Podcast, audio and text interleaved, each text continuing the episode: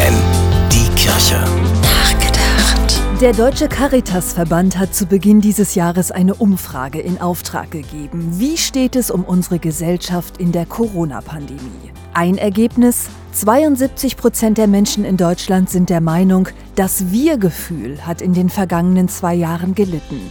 Der gesellschaftliche Zusammenhalt hat abgenommen. Wer regelmäßig die Nachrichten verfolgt, den wird das nicht überraschen. Ebenfalls ein Alarmsignal.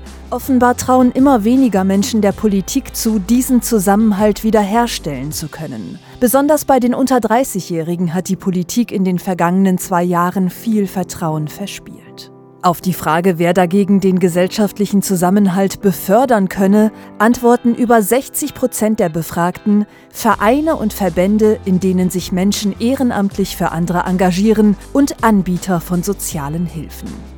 Für Einrichtungen wie die Caritas und Diakonie sind diese Antworten eine Auszeichnung. Denn freiwilliges Engagement ist ein wesentlicher Bestandteil ihrer Arbeit. Dazu kommen die professionellen Pflegedienste, die Kitas und die vielen Beratungsstellen überall in Niedersachsen, in denen Menschen Hilfe finden. Egal, ob es um familiäre Probleme, Suchterkrankungen oder Schulden geht. Damit sind sie wahre Förderer des Wir-Gefühls.